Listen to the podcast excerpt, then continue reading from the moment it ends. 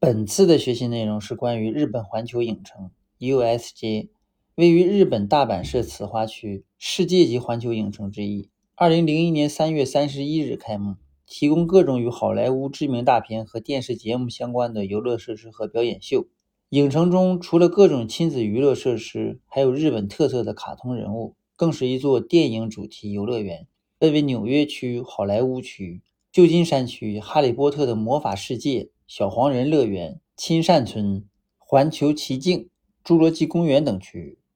12日午後2時半ごろ、大阪のテーマパークの従業員から、植え込みの中から人の骨を見つけたと警察に通報がありました。警察によりますと、アトラクションがある敷地の外側にあり、テーマパークが管理している植え込みの中から、頭蓋骨の一部など人の骨とみられるものが見つかったということです。年齢や性別はわからないということです。警察は他にもないか付近を捜索するとともに、見つかった骨の鑑定を進めることにしています。